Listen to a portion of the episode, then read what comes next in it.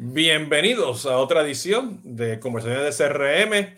Este es su servidor Jesús Hoyo de CRM Latinoamérica, de CX2 Advisory, y hoy vamos a hablar de qué significa conseguir ese retorno de inversión ¿no? en la adquisición y retención de clientes.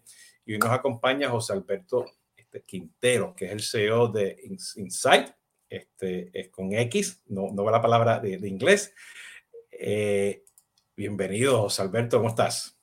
Jesús, un placer. Qué bueno verte. Igual, igual, igual. Contigo. Excelente, sí. Ya mismo vamos a decir quién es José, vamos a ver en detalle, por ahí le tiene una, sorpresita que le quiere comentar también. Este, Tatiana, ¿cómo estás? Hola Jesús, José, qué gusto estar acá. Súper bien, acá esperando las herramientas para la medición desde Roy. Y pues acá la expectativa de esa, de esa noticia que nos tiene José. Ok, Tatiana, un placer, ¿cómo estás? ya mismo se, la, las damos, ¿no? Súper. Bien, pues este, Tatiana ahora pues se va a behind the scenes este, para este, con comentarios y, documentar las cositas en el banner, lo que estamos hablando. Eh, y como ya saben, eh, esta edición de, de de CRM está en vivo ahora en live stream, perdón, en el live stream vía este, LinkedIn, Facebook, este, YouTube eh, y LinkedIn y eventualmente pues va a estar pues mi plataforma de podcasting, ¿no? Eh, tuve el honor desde hace varias semanas este, pues poder por fin, porque hemos tratado de contactarnos hace rato con entre José y yo, Jorge y yo, eh, y estuvimos en conversaciones y pues lleva este, muchos años este, haciendo estrategias de adquisición de clientes y reteniéndolos pues a base pues de, de medición, ¿no? Este, lo que llaman por ahí el marketing directo, el marketing de datos, ¿no? Y vamos a hablar que, que nos explique un poquito de esto. Este, y por ahí nos tiene una sorpresa que va a estar muy buena, este, eh, para que estén pendientes de eso también. Eh, y tomando esto en consideración, eh, pues me gustaría pues que, este, Jorge, nos diga pues quién tú eres, qué haces, este, qué es lo que haces tú de, de 9 a 5 o, o, o, de 8 a 8 de la noche, dependiendo qué tanto, tanto trabajo tienes tú haciendo manejo de datos, ¿no? Bueno, Jesús, muchísimas gracias. Primero que todo, qué placer poder compartir este espacio contigo. Eh, como tú lo dices, llevamos mucho tiempo, tiempo persiguiéndonos y hasta ahora nos ponemos en contacto, pero pues ha sido maravilloso.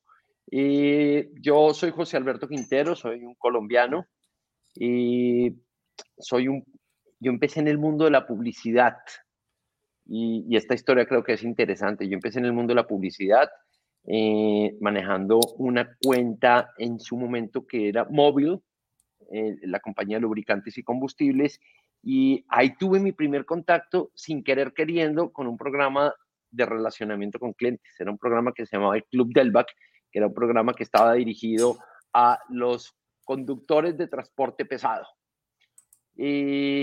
pero, pero pues hasta ahí, hasta ahí la historia era eh, conocer ese programa y gestionarlo porque en su momento pues yo estaba apasionado por la publicidad.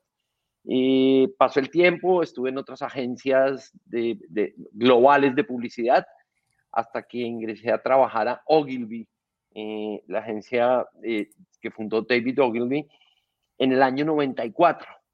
Y en ese momento eh, yo recibí la cuenta de IBM y, en el año 94 fue cuando, la primera cuenta que se globalizó en el mundo. O sea, IBM le entregó a Ogilvy el manejo de su marca a nivel global para que hubiera globalización, porque estaba empezando la globalización y que la marca hablara, que hubiera One Brand, One Voice en el mundo, porque en ese, antes de esa escogencia, IBM tenía 160 agencias de publicidad en el mundo.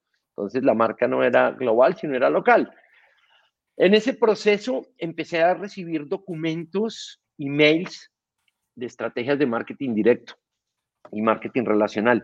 Y, me llamó la historia, me llamó la atención, me llamó la atención ver esos documentos eh, porque vi algo diferente a la publicidad. Vi, vi, lo que más me llamó la atención es, es lo que, el tema que vamos a tocar hoy en día, que es la medición. Eh, tú sabes que la publicidad, pues obviamente no es medible, obviamente, pero no, pues, no tiene una medición tan, tan exacta como la puede tener el, el, CRM, el marketing relacional o el marketing directo. Y, me enamoré, me enamoré de, de, ese, de ese tema y empecé a investigar un poco más. me leí un libro de un español que se llamaba Ramón Guardia, que se llamaba Nunca le vendas a un extraño, vende con base en el conocimiento. Y ahí, pues, como te lo decía hace un rato, cambié de religión. Dejé de ser publicista me volví un marketinero directo. Y a partir de ahí eh, estuve trabajando en compañías multinacionales. En el año 99 me asocié con Ogilvy One, que en su momento era la agencia de, de marketing relacional más grande del mundo. Y duré cuatro años con ellos, me independicé de nuevo y llevo ya como 17 años con una compañía independiente que se llama Inside Corp. Eh, eso es lo que hago. enamorado y apasionado de, esta religión.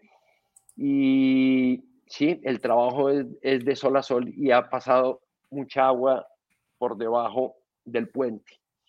Y la noticia, la noticia es que, bravo, la noticia es que, imagínate que hace como unos siete meses me contactó una persona por las redes sociales, por LinkedIn, y me dijo que yo era una persona idónea para escribir un libro.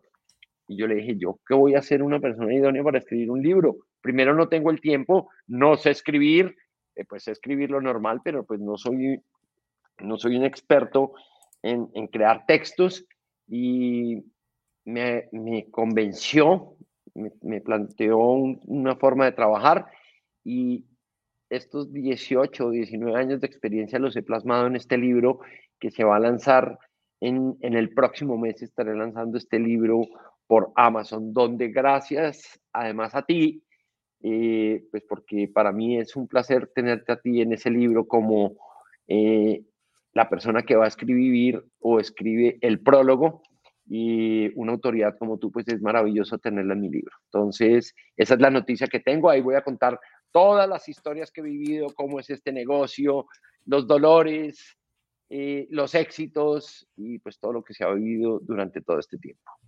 Excelente, no un honor, José. Este, te agradezco este, pues, la confianza, ¿no? Y, y, y, y contento de ser parte de poner ese este prólogo, ¿no?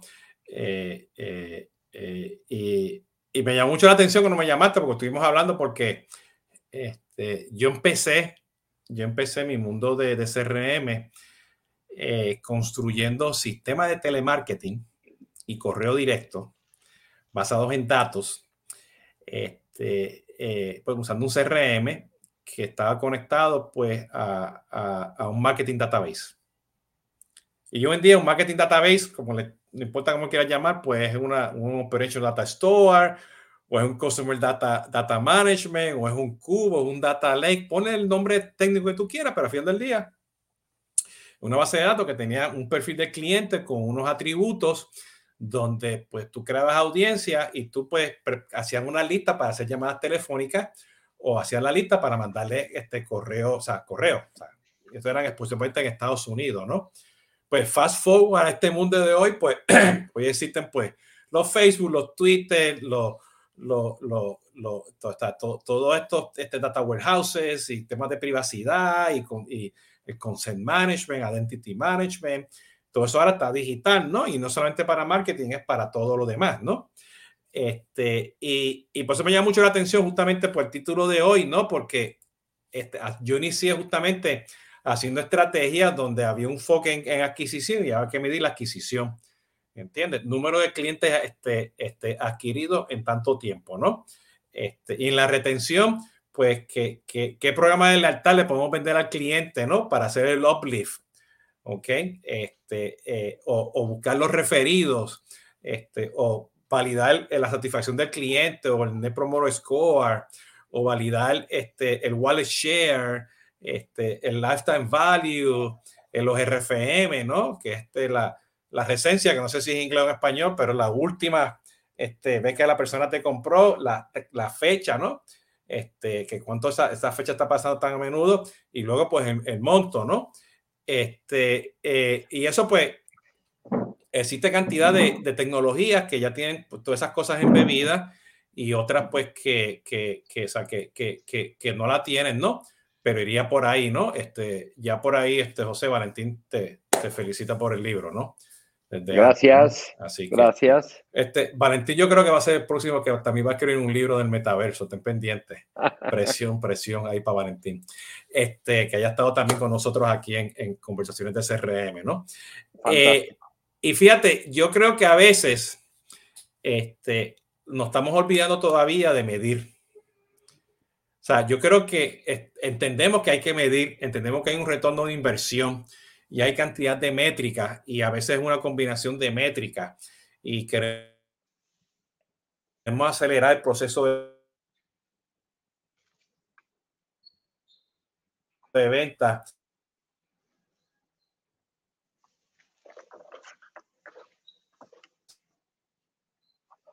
Y que al final del grito mío. Ah, estamos de regreso. Parece como que se, se, se frizó aquí la pantalla. No sé si me escucha, José. Sí, ya, ya te volví a escuchar. Sí, ah, sí estamos. Este... Bueno, anyway, este, este, bueno, este, el tema de, de, de, esa medición, ¿no? Entonces, eh, yo, inclusive, yo este, te, te, voy, a, te voy a hacer un, un, un, cuento en particular que te había comentado anteriormente. Voy a hacer dos cuentos, este, y los dos son de Latinoamérica, ¿no? Eh, eh, eh, pues con el grupo de Solvis, que es la empresa mía consultora, calculamos pues los RFM para saber las audiencias, para hacer una serie de campañas, ¿no? Y empezamos a, ir más allá pues del valor de RFM y empezamos a ver pues en la frecuencia si habían productos que estaban bajando en, en compra o estaban subiendo o estaban, estaban ya este, flat, ¿no? Llanos, ¿no? Entonces podemos ver tendencia que habían clientes, ¿no? Familias que tenían pues dos o tres productos y van subiendo cada cierto tiempo, ¿no? Y esta empresa pues hacía su marketing una vez al año y planeaba todo por el año. Años atrás, estoy hablando de unos 15 años y cuidado. ¿Ok? Pero cuando hicimos el RFM, que empezamos a ver lo que estaba bajando y lo que estaba subiendo, este, y empezamos a ponerlo sobre diferentes audiencias y en los tiempos, se dieron cuenta que las personas estaban comprando esos productos cada 60 días. Entonces, eh, me decía, para empezar, estaban o sea, sorprendido que con, con, con, un ID, una fecha, un monto, ¿ok? Y un historial de un año, podemos sacar toda esa información básica en Excel, ¿ok? Para poder entender los datos y de ahí sacar beneficio de campaña. Pero se asustaron porque me decía, espérate, con esta medición, a hacer esto cada 60 días. Yo no estoy listo. No, no, no, no, no. Podemos, podemos buscar las personas que compran cada 90 días porque estamos vendiendo como quiera, ¿no? Entonces ahí yo me di cuenta, porque eso me pasó repetitivamente en, mucha, en muchos otros clientes, donde tenían miedo a los datos. Y, y a tener los datos no estaban listos. Y este otro ejemplo me pasó justamente en Colombia. Este, una tarjeta de crédito, ¿ok? Se calculó el RFM este, eh, de unos productos en particulares, ¿ok? Para hacer este, este, un upgrade de la tarjeta de crédito. ¿Ok? Este, y se asustaron de nuevo porque me decía, espérate, esa gente puede, puede hacer un upgrade. Sí. Y, pero no, no le dé no le dé la, la, promoción de que le va a dar la tarjeta de crédito de, de gratis, ¿no? Este, te lo van a pagar. ¿Entiendes? Porque mira lo que te están comprando, lo que tienen, ¿no? Hmm, tengo miedo. ¿Y qué pasa si son muchos o si son poquitos? Pero los datos te lo van a decir, ¿no? Y esos datos, pues, tienen que ver con definitivamente esa medir esa retención, esa adquisición. Este, y yo creo que hoy en día, pues, igualmente cuando estamos implementando los CRM y las herramientas de marketing, pero nos tenemos que enfocar en las campañas. Y el dilema que yo estoy viendo, y te hago aquí la pregunta, cuando estamos midiendo este retorno de inversión, tanto para adquirir clientes y retenerlo, ¿no? El famoso share, ¿no? Este, la gente que sabe lo toma y, lo, y, lo, y sale corriendo con eso y, tienen éxito. Pero yo estoy viendo que hay un, hay un por ciento donde le tienen miedo a entender los datos y poder ejecutarlo. Entonces, cuéntame, ¿cómo tú has visto eso? Sí, yo, eh, la medición en, en, el marketing relacionado al CRM siempre ha sido, eh, pues, como te decía al principio, yo me enamoré de este negocio o de este mundo por la exactitud de la medición. Eh, y eso asusta a muchas organizaciones que no debería asustar a las organizaciones, porque al final del día, cuando tú puedes no solo medir, sino a partir del, del entendimiento de la data, ejecutar campañas para incrementar la frecuencia de uso, por ejemplo, el caso que tú pones, pues obviamente es un beneficio muy grande para las organizaciones. Yo pienso que no, no, no, no, no ha cambiado mucho, las organizaciones todavía miden, miden lo tradicional eh, y es un trabajo que hay que hacer para empezar a entender y medir eh, realmente las estrategias de adquisición y retención y perderle el miedo a los datos. Yo te voy a contar una historia y voy a arrancar con una historia de las estrategias de adquisición que yo, que yo, que yo he vivido y, y, fue lo primero que, que, yo ejecuté en mi vida. Y pienso que a partir, a partir, de las historias pues es más fácil entender. Fíjate que yo tenía un cliente muy importante cuando empecé en este negocio y era el Citibank. Y uno de sus objetivos era, o su objetivo era colocar tarjetas de crédito en el mercado, o sea, adquirir clientes. Pero la medición eh, no solo se hacía por el número de clientes que yo adquiría, pues porque sí, está muy bien, al final del día invierte una plata, hago unas acciones, unas estrategias de marketing y voy y mido cuál es el resultado de ventas que obtuve. Y como tú, que eres casi americano, pues los americanos siempre han medido todo, miden todo, les encanta medir absolutamente todo y creo que es, ese es el éxito que ellos tienen. Y pues con el Citibank arrancamos a diseñar campañas muy básicas, donde en esa época no existía la ley de habeas data, entonces tú podías comprar listados públicos de bases de datos, lo que hacías era ejecutar campañas. Entonces, en, en, ese caso, ejecutaba más, eh, todo partía además de la estrategia, antes de llegar al, al, al resultado final. Definíamos una estrategia donde se iban a ejecutar campañas de correo directo a bases de datos, pero las campañas de correo directo no siempre eran las mismas. ¿Por qué? Porque queríamos probar cuáles tenían mejor resultado. A partir de ahí lo que hacíamos era, pues se compraban bases de datos, se definían perfiles. y, todavía se siguen comprando bases de datos, sí, no, no lo entiendo. se, se enviaban correos directos y la gente, esto era en Colombia, y la gente lo que hacía era lo que se buscaba que la gente hiciera, el resultado del call to action era que la gente llamara a una línea revertida 01800 o 018.000 en Colombia y aplicara la tarjeta. El proceso era larguísimo, como no, como en Estados Unidos, que es muy corto el proceso de, o era muy corto el proceso colocación de una tarjeta, y a partir de ahí se, empezaba a medir, se empezaban a medir los resultados. Lo que me llamaba la atención, por ejemplo, y eh, hablando de mediciones, era que si el correo directo, la carta era en fondo amarillo, el, papel era de fondo amarillo, el otro de fondo azul, los resultados cambiaban. Es así de impresionante, pero eso es, es, la... No, y te, comento porque eso, eso, lo, eso lo, lo, vi y lo pude ver que lo estaba midiendo el Banco Santander Río en Argentina. La carta y los correos electrónicos salían de diferentes colores y detrás de eso tenían, un, o sea, no era fue que, que la gente clic en la carta amarilla, es que quién estaba haciendo clic a qué hora en el email o en la carta amarilla. O sea, e, era, era un tema de datos, había una cadena de datos que se analizaban y si, y si, y si enviaban 20 cartas, esas son las 20 cartas que iban a funcionar y si mandaban 100 emails, esos eran los 100 emails. Sumamente segmentado y era impresionante, impresionante ese tema, ¿no? Los famosos test A-B, ¿no? Los famosos test A-B.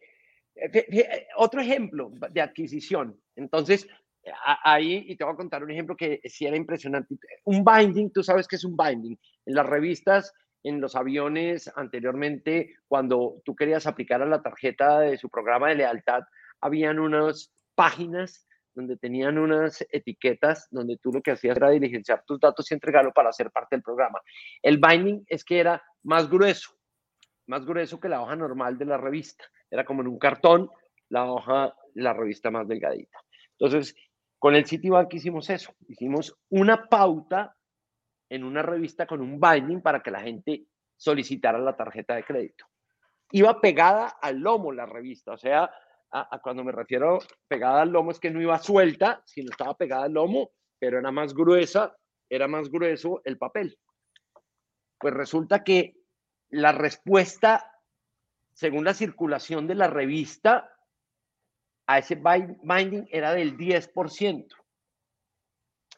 Hicimos otro ejercicio donde solo colocamos un un, papel, un, folleto, llamémoslo así, puesto en la revista, en la misma revista, la misma circulación, pero solo puesto el folleto y la respuesta fue del 1%. Entonces, ¿con esto a qué voy? A, empezar a ver mediciones que no, no es solo la medición del resultado al final del día en la adquisición, tú tienes que tratar de probar y de hacer ejercicios estratégicos para mirar qué es lo que mejor te funciona para ampliar el espectro de, de, de, las campañas. Lo mismo me sucedió con un tema que aprendí impresionantemente, que hoy, que hoy es el famoso inbound marketing, pero yo lo aprendí en, con American Express en los Estados Unidos, que es el, direct, direct Response Advertising. Que esto es, eso, eh, eh, en, el, en, en mi libro pongo ese ejemplo porque fue donde yo más aprendí en la vida. Ellos, todos los comerciales de televisión que publicaba American Express en los Estados Unidos eran además para promocionar sus, sus tarjetas. Primero tenían una duración de un minuto. El producto, de, de esa duración del minuto, el 30% hablaban del producto y el 70% hablaban de que lo que tenía que hacer la persona era llamar para que le entregaran la tarjeta rápidamente.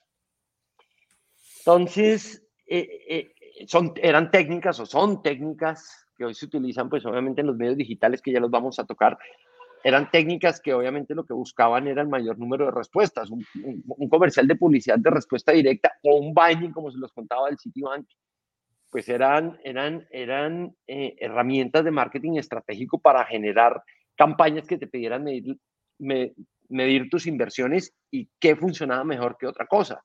Entonces, American Express medía el medio, la hora. Eh, el medio no me refiero que no solo se quedaban en televisión, iban también a revistas, a los bindings, a, en los restaurantes donde tenían las, los take en, en absolutamente todos los lugares donde ellos tenían una inversión en medios, medían el resultado de su campaña. ¿Y qué medían? Pues al final del día, lo que hoy también se mide con medios digitales.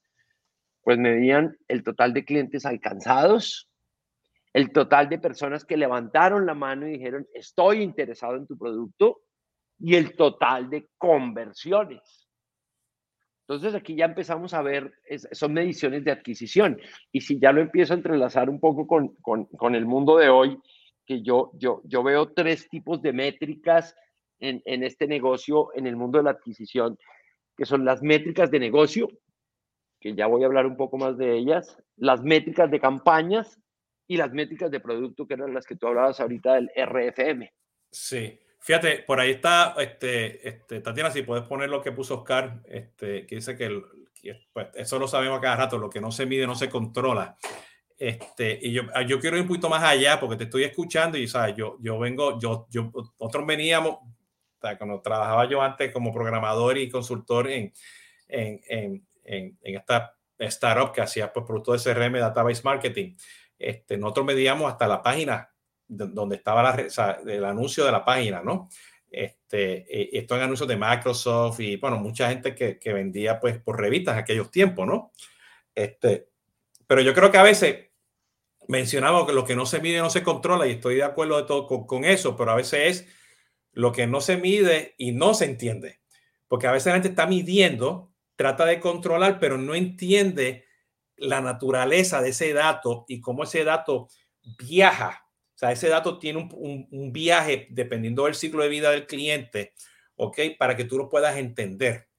¿Entiendes? Entonces, a veces, pues, este, eh, eh, y, está, y esto es culpable, somos todos, incluyendo yo, este, no entendemos los datos. Los vemos, ¿entiendes? Pero, o sea, que, que, que, es un RFM, o sea, este, mucha gente no entiende lo que es un RFM y, y Amor lo está midiendo, dice, ah, sí, es el monto que está por encima del promedio, perfecto, pero ¿qué es?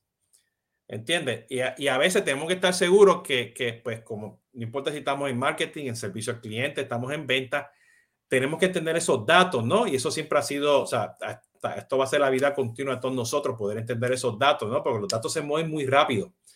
El dato que tienes en tu página web, cuando llega al marketing automation, cuando llega al CRM, cuando llega al e-commerce y cuando cierra la venta, tiene diferentes interpretaciones, ¿no? Y tenemos que estar seguros que lo, que lo, que lo, que lo entendamos, ¿no? Este, y lo otro es también, entender esos datos significa que tenemos que tener calidad de datos, porque a veces no tenemos la calidad de datos. ¿Entiendes? Entonces, que quería por ahí, simplemente lo quería, lo quería comentar porque este, a veces se nos olvida eso, ¿no? Entender los datos, ¿no? Este, pero gracias, Oscar, por darnos, esa, ese, tema, porque sí, sin medición no podemos controlar nada, ¿no? Entonces, José, con, con los ejemplos que mencionaste, este, y, me voy a enfocar solamente en adquisición de clientes, ¿ok? Tengo una estrategia, tengo mi, mi, mi buyer personas, este, tengo mi segmento, tengo mis audiencias, ¿no? Tengo una serie de campañas, radio, televisión, tengo este, eventos, correo electrónico, a lo mejor voy a poner, no sé, un, este, un, un anuncio en, en, un concierto. Este, o sea, tengo todo mi, mi marketing mix ready para pa sacarlo para afuera, ¿no? Y yo quiero medir esa adquisición. ¿Ok? ¿Por dónde empiezo? Primero, todos esos medios que dices tienen que tener un call to action, partiendo de ahí. Porque si yo tengo televisión, pues hoy la gente ve comerciales de televisión todos los días y si no te invitan a la acción, a que llames a un teléfono, a que entres a un landing page y dejes tus datos, o, o, o, como hoy lo ves, comerciales con códigos QR donde le tomas la fotografía y te aparece el formulario para capturar los datos. O el, pues obviamente... o el, o el, o el 1800 extensión 425 y el 425 es, es, la, es la campaña, ¿no? correcto, correcto. Todos esos medios tienen que tener un call to action.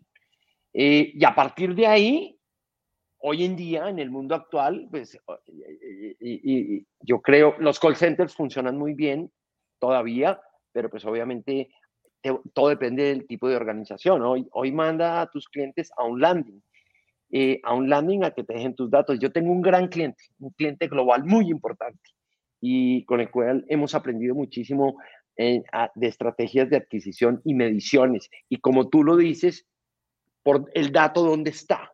Entonces, todas esas campañas a través de todos esos medios deben invitar a la gente a que me deje su dato en alguna parte, ya sea en un landing o ya sea que me llame a un teléfono, pero que entren todos a un landing. Entonces ahí ya capturo un dato. Y ese pero, dato... Que, deja, pero, déjame aclarar algo porque yo creo que a veces, o sea, este, esa, ese call to action, este, eh, eh, cuando tenemos cualquier tipo de marketing mix, ¿no? Radio, televisión, publicidad, revista, este, este, seguidores en Instagram, influenciadores, anuncios en Facebook, todo, todo, todo. O sea, tiene que haber un gobierno, tiene que haber una disciplina desde de, de, que el momento que estás poniendo esa inversión, tienes, que ser call to action.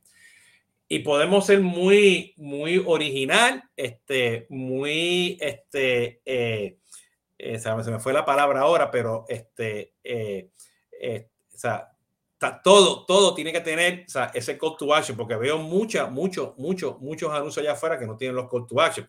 Y ahora todo el mundo, vamos a poner un QR code, ¿no? Este, pero hay N cantidad de, de, de, de, de creatividad, esa es la para que quería decir.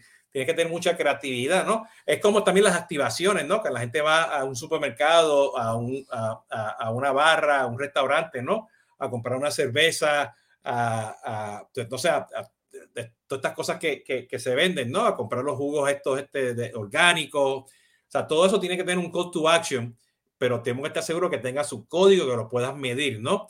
Porque a veces yo digo, ah, no, no, no, la gente, yo pongo la radio y la televisión por Stuff on Mind. Es que se puede medir ese Stuff on Mind. Stuff, claro. on mind no tiene, Stuff on Mind no se mide solamente con una encuesta. ¿Escuchaste mi radio y mi televisión? O sea, hoy en día hay, o sea, lo tradicional te va a llevar a lo digital, lo digital te va a llevar a lo tradicional y hay muchas formas muy creativas para poder medirlo. O sea, quiero, quiero recargar, este, hacer, hacer esa, ese hincapié, ¿no? Totalmente de acuerdo contigo. Y al final del día, cualquier, herramienta, cualquier herramienta, lo que tú dices, que es que, y es, me, me encanta lo que tú dices, el dato va volando va de un lado al otro. Entonces, solo hagamos el ejercicio mental. ¿Qué, qué, mido yo? ¿Qué debo medir? Eh, te voy a poner dos ejemplos. O una campaña de adquisición que vaya en redes en, en, digitalmente. Entonces, al final del día, pues yo ya puedo taguear, puedo saber de dónde viene, eh, a qué horas lo vio. Entonces, yo puedo entender claramente cuánto dinero invierto en esa pauta digital cuántos leads generé y cuántos clientes convertí. El poder de la medición es ese, el poder de la medición en este negocio es saber cuánto me cuesta cada cosa y perfeccionar. Entonces, yo puedo invertir 5 mil dólares en una pauta publicitaria para generar leads. Esos leads, a partir de ahí, ¿qué pasa con ese lead? Lo que tú dices. ¿Cómo, cómo mejoro el resultado? Si es un lead que va a la fuerza de ventas o es un lead que, que, ya puedo hacer una compra inmediata. O, entonces hay que entender qué hay detrás de, de, ese lead, pero en este caso sigamos de que el lead ingresa y va a la fuerza de ventas. La fuerza de ventas tiene que estar lista, preparada y capacitada para contactar a ese lead y para posteriormente reportar en un CRM, como tú lo dices, el estatus de ese lead hasta llegar a la venta. Entonces, el segundo paso, o sea, te, llegó, te llegó el call to action, capturaste esos datos, tienes que estar seguro que esos datos transicionan a ese punto de venta, sea pues el e-commerce, el, retail, sea la fuerza de venta, ¿no? y, esos vendedores tienen que entender, entender esos datos. Correcto, tienen que entender esos datos. Y, tiene, y, y, saber que el cliente está levantando la mano y te está diciendo, oye, yo estoy interesado en lo que tú vendes, atiéndeme ya. Tú no has entrado, ¿sabes quiénes son unos genios para manejar eso? Los de Open English. Cuando tú te registras en Open English, tú te registras para solicitar algo y al, cuando tú haces clic, a los dos segundos tienes una llamada en tu móvil diciéndole, diciéndote qué es lo que quieres. Y empiezan, y si no, y, tú dices, no, estoy hasta ahora viendo, te llaman a las 4 de la tarde, hasta que te vuelven loco y tú dices, no, ya no quiero o sí quiero. Sí, fíjate, este, aquí, aquí hay un tema ahora que, o sea, que yo lo estoy viendo desde, desde, hace tiempo, o sea, desde que empecé en este mundo de SRM, que hay, hay diferentes tipos de datos, ¿no? Y un cliente tiene un perfil y hay como cinco o seis categorías, ¿no? La demográfica, bueno, hay una serie de, de, perfiles, ¿no? Pero en, ese perfil, ¿ok? También hay unos datos que, que, que, me están hablando, como tú dices, yo te quiero comprar, que hay datos que te están diciendo que el cliente te tiene que comprar, pero el cliente no te lo está diciendo, es su, su, su comportamiento te lo está diciendo. Por eso es bien importante que cualquier estrategia de adquisición, o sea, este, todos tenemos que entender los datos, o sea, definitivamente ventas, ¿no? ¿Y a qué voy? Cuando tú estás en un landing o estás en, en, un shopping cart que tú dejas los dos o tres este, clics y dejas los dos, dos o tres datos, hay un universo de datos relacionados alrededor que son las señales, que son las gotitas de datos, este, que yo he visto que dependiendo de la tecnología que estés utilizando, pues puede llegar hasta 60 y pico este tipo de datos, ¿no? Este, que esos datos tú también los puedes traducirlos, entenderlos y van a viajar contigo, ¿no? Este ejemplo claro, pues las 20 veces que estuviste en la página web, este, pues mirando y los 20 clics que hiciste para llegar a ese producto, para llenar el landing page o hacer el clic en el carrito, ¿no? Entonces a veces nos enfocamos, que yo creo que tú lo has escuchado muchas veces, no, no, son más que los cinco datos que necesito poner. Claro. En, el, no, no, no, pero ¿cuál otro, cuál hay otros datos referidos? Entiende que me van a decir a mí que el intento de comprar. Y por eso voy a lo que está mencionando Oscar, ¿no? Este, tengo que entender esos datos para poder saber cuál es ese intento, ese intento de, de, la compra, ¿no? Entonces, es por eso lo veo yo a cada rato, ¿no? De ese punto de vista, ¿no? Ahora, el vendedor recibió los datos o el punto de venta, el canal de venta, ¿no? ¿Qué le sigue? Cuando el, el vendedor tiene que hacer un seguimiento inmediato y, y ojalá tenga un poco, porque el cliente ya te está diciendo a ti qué quiere. Eh, hablemos de la categoría, un ejemplo, la categoría de vehículos. Cuando tú entras a cualquier página de internet a, cotizar un vehículo, tú ya escoges qué vehículo quieres. ¿Dónde vives? ¿Dónde estoy viviendo? Entonces, que me tiene que llamar es el concesionario más cercano. Y entonces ya con esa información el vendedor que ya la recibió y ya la tiene, te puede decir a ti los beneficios de ese vehículo específico, la cercanía donde está y tratar de generar esa venta. Y ojalá logre esa venta. Y si logra la venta, perfecto, maravilloso, logró la venta. Pero pues detrás, para llegar a esa venta, imagínate todo el trabajo que hay que hacer para que ese vendedor esté listo para administrar un dato, que es que ese es otro problema. Los vendedores siempre están en, en, el, eh, los vendedores, su vida ha sido, cuando estás en un retail, en un punto de venta, es esperar que la gente venga a comprarte. O sea, te quedas esperando que la gente venga a comprarte. Cambiar ese chip en un vendedor de que ahora yo soy el que tengo que buscar al cliente y eso es el CRM, es un tema complejo, es un cambio de cultura organizacional. Entonces, ese es el paso, pero el, paso es ojalá logre la venta y ahí sí empiezas a medir. Entonces, para, para resumir, porque creo que viene nuestro tema de, de retención un poco para que por el tiempo, ¿tú qué puedes medir en la adquisición? ¿Cuánto dinero invertiste? ¿Cuánto te costó? Ah, no, ¿cuánto dinero invertiste? Devolvámonos un poco. Mediciones de negocio. ¿Cuánto dinero invertí? ¿Cuántos leads generé? ¿Cuántas ventas obtuve?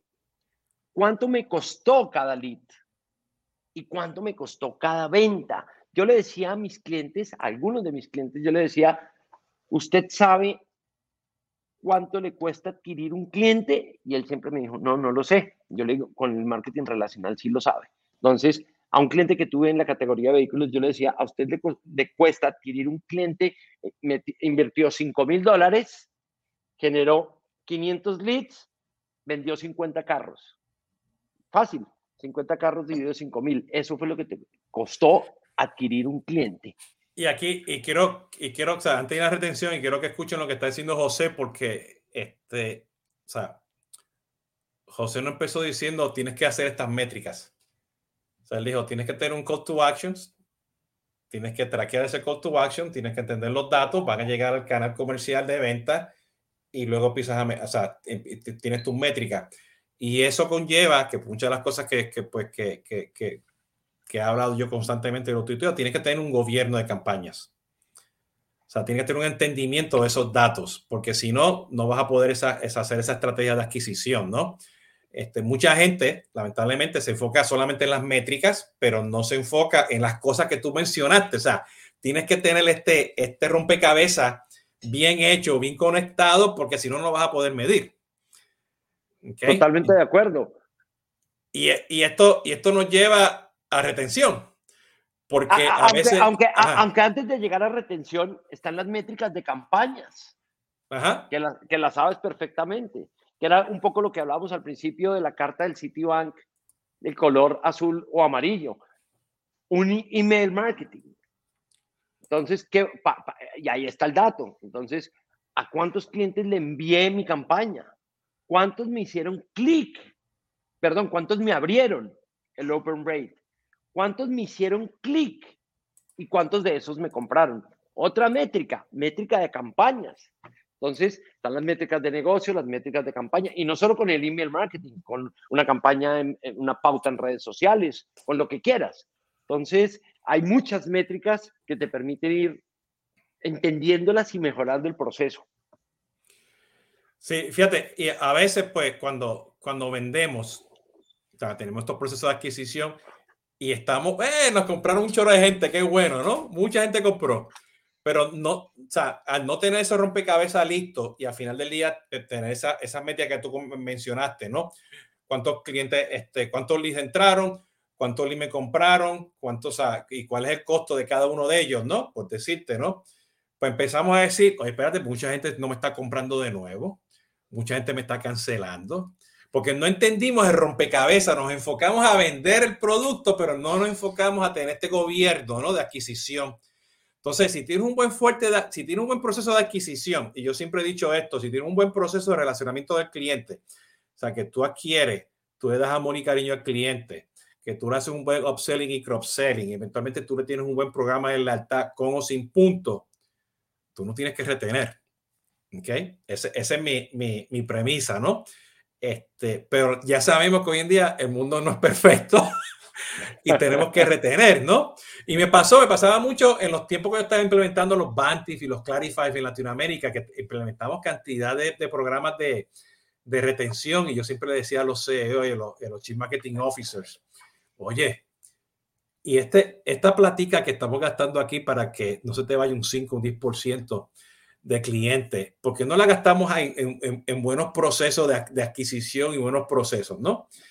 Pero la realidad, la realidad, o sea, la retención hoy en día con la competencia y todas las cosas que están pasando, hay que tener pues una, un buen programa de retención, ¿no? ¿Qué significa eso? ¿Qué significa tener un buen programa de retención para poder medirlo? Ahí, ahí, ahí también entro y digo, todo depende también del tipo de negocio, del tipo de industria. Hay industrias a las cuales aplica muy bien, hay otras industrias en las cuales puede aplicar, pero, pero no, es, no es tan sencillo, pues porque la frecuencia de compra es muy lejana, pues no tiene productos para hacer venta cruzada, etcétera partamos, ¿qué, qué, es lo que se busca? ¿Qué, buscan, ¿Qué debe buscar una compañía con la retención al final del día? Con, con diseñar un programa o, generar una estrategia de retención. Pues lo que debe buscar al final del día es que el cliente le compre más. ¿Cómo? Estratégicamente, como vuelvo y lo digo, dependiendo del tipo de negocio. En el caso del retail, pues vamos a hablar de qué, qué, qué debo, debo, hacer, qué debo medir. En el caso del retail, eh, lo que hablábamos es el, el, el, el, el RFM, al final del día, el RFM es una herramienta muy poderosa para el retail y para otros negocios, pero pongo el ejemplo del retail, que eh, eh, es el que conozco muy bien. ¿Qué significa RFM? Resencia, que fue la última vez que me compró, frecuencia, con qué frecuencia me compra este cliente y valor monetario, cuánto dinero deja ese cliente conmigo. De acuerdo a ese análisis es que las compañías deben, o esas mediciones, montar estrategias y campañas para sus clientes. Un gran genio de esto es Tesco en el Reino Unido. Yo, Tesco. Y, y, yo, y yo quiero aclarar algo porque eso es lo básico. O sea, si ustedes están ahora, si son estudiantes de una universidad este, o están estudiando ahora su, su, su maestría este, en marketing o ventas, o estás ahora de interno en una escuela, eh, perdón, esa, bueno, en, en un trabajo, ¿no? O eres novecito en una posición lo más fácil para poder calcular cualquier tema de retención para hacer el upselling y cross-selling un RFM. O sea, la, la, la, matemática la puedo hacer en Excel, muy sencilla. Hay 200 mil formas de calcular otras, otras, otras este, eh, eh, métricas de retención. ¿Ok? Pero esta es la más accesible, la más conocida y la que más fácil de explicar a un jefe para que pueda realmente empezar a hacer programas de retención y upselling, ¿no? Lo, lo, hay, lo que tú dices, y volvemos, todo parte del dato, ¿no? El dato es el que te entrega esa información. Eh, buena pregunta, ya la contestamos. Eh, pero de todo, en, en, retención, pues obviamente todo parte del dato, entonces podemos medir el, en retención el RFM, la venta cruzada, pero también depende del tipo de negocio. ¿Qué es la venta cruzada? Yo ya tengo el dato de un cliente o ya conozco ese cliente que me ha comprado un producto. Te voy a hablar de, una, de, de un negocio que hace poco CRM, que es el Fast Moving Consumer Goods, las compañías de consumo masivo. Pero si yo soy una compañía como Nestlé, que lo trabajé en algún momento de mi vida. Mira, yo, yo, tengo, yo tengo como 20 clientes de, de, en ese sector y hace mucho CRM, pero no le llaman CRM, pero sí. Ok, al final del día, si yo te conozco a ti y, sé cómo es tu, tu hogar, por ejemplo, porque en, en, consumo masivo yo, yo veo que se segmenta mucho por, un, por grupo de afinidad, y cuando hablo de grupo de afinidad es por hogares, hogares con hijos pequeños, hogares de nido vacío, hogares de personas con hijos en mediana edad. Tu cliente ya te compró un producto, hablemos que te compró Nesquik, ¿eh? y tú ya sabes que ese hogar es con hijos pequeños. Entonces, tienes, ¿qué le puedes ofrecer para hacer venta cruzada? Es que Nestlé le venda no solo Nesquik, sino le quiera vender Milo, o le quiera vender galletas, o le quiera vender chocolates, porque sabe que tiene un hogar con hijos pequeños. Entonces, eso es, eh, eh y, y, y, si ejecutas campañas y si logras medir eso, que es complejo en el consumo masivo, pero posible, pues obviamente es una bueno, medición que es la venta cruzada.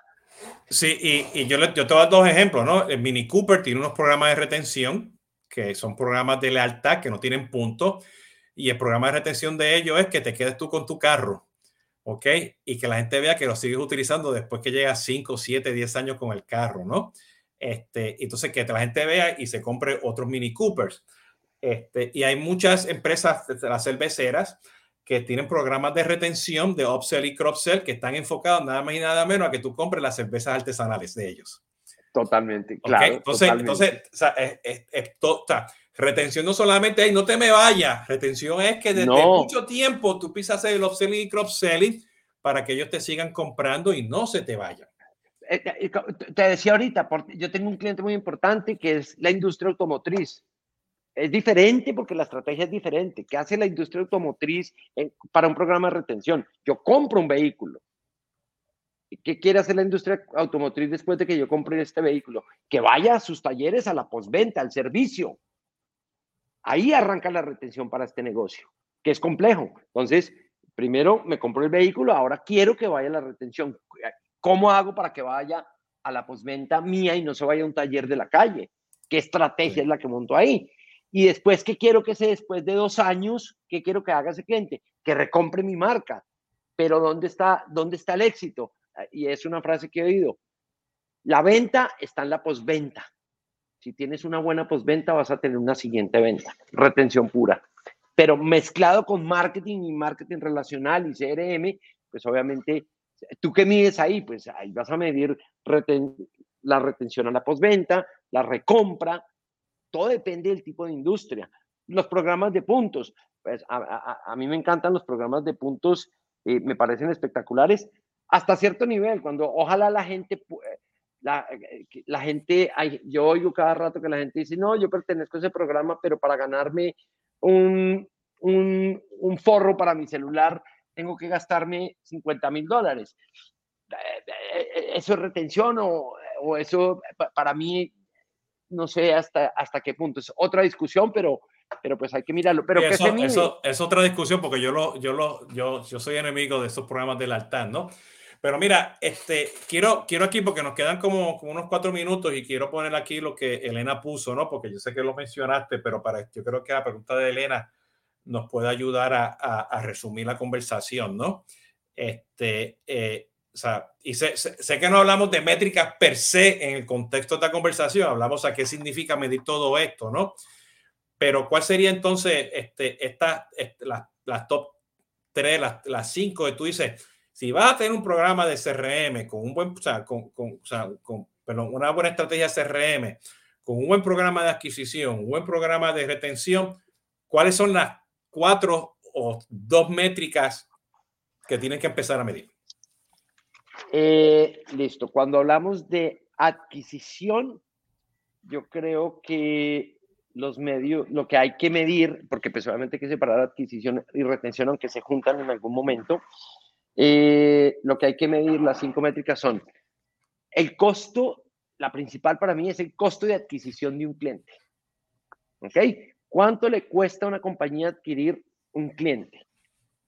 Utilizando estrategias de CRM o de marketing relacional, estrategias integrales. El costo de adquisición de un cliente, el costo de adquisición de un lead, ¿ok? Las ventas generadas por esa estrategia, porque el, total de las ventas generadas, o sea, si yo invertí 100 mil dólares, ¿cuánto, con, con, mi estrategia, cuánto dinero traje? ¿Y vas a decir algo? No, no, que, que, que no confundan el costo de, de, de, o sea, de las ventas con los leads porque los, no todos los leads te compran. Exacto, porque, pero yo sí tengo que saber cuánto me, me cuesta un lead y cuánto me cuesta un cliente. Sí. Y, y cuánto vendí.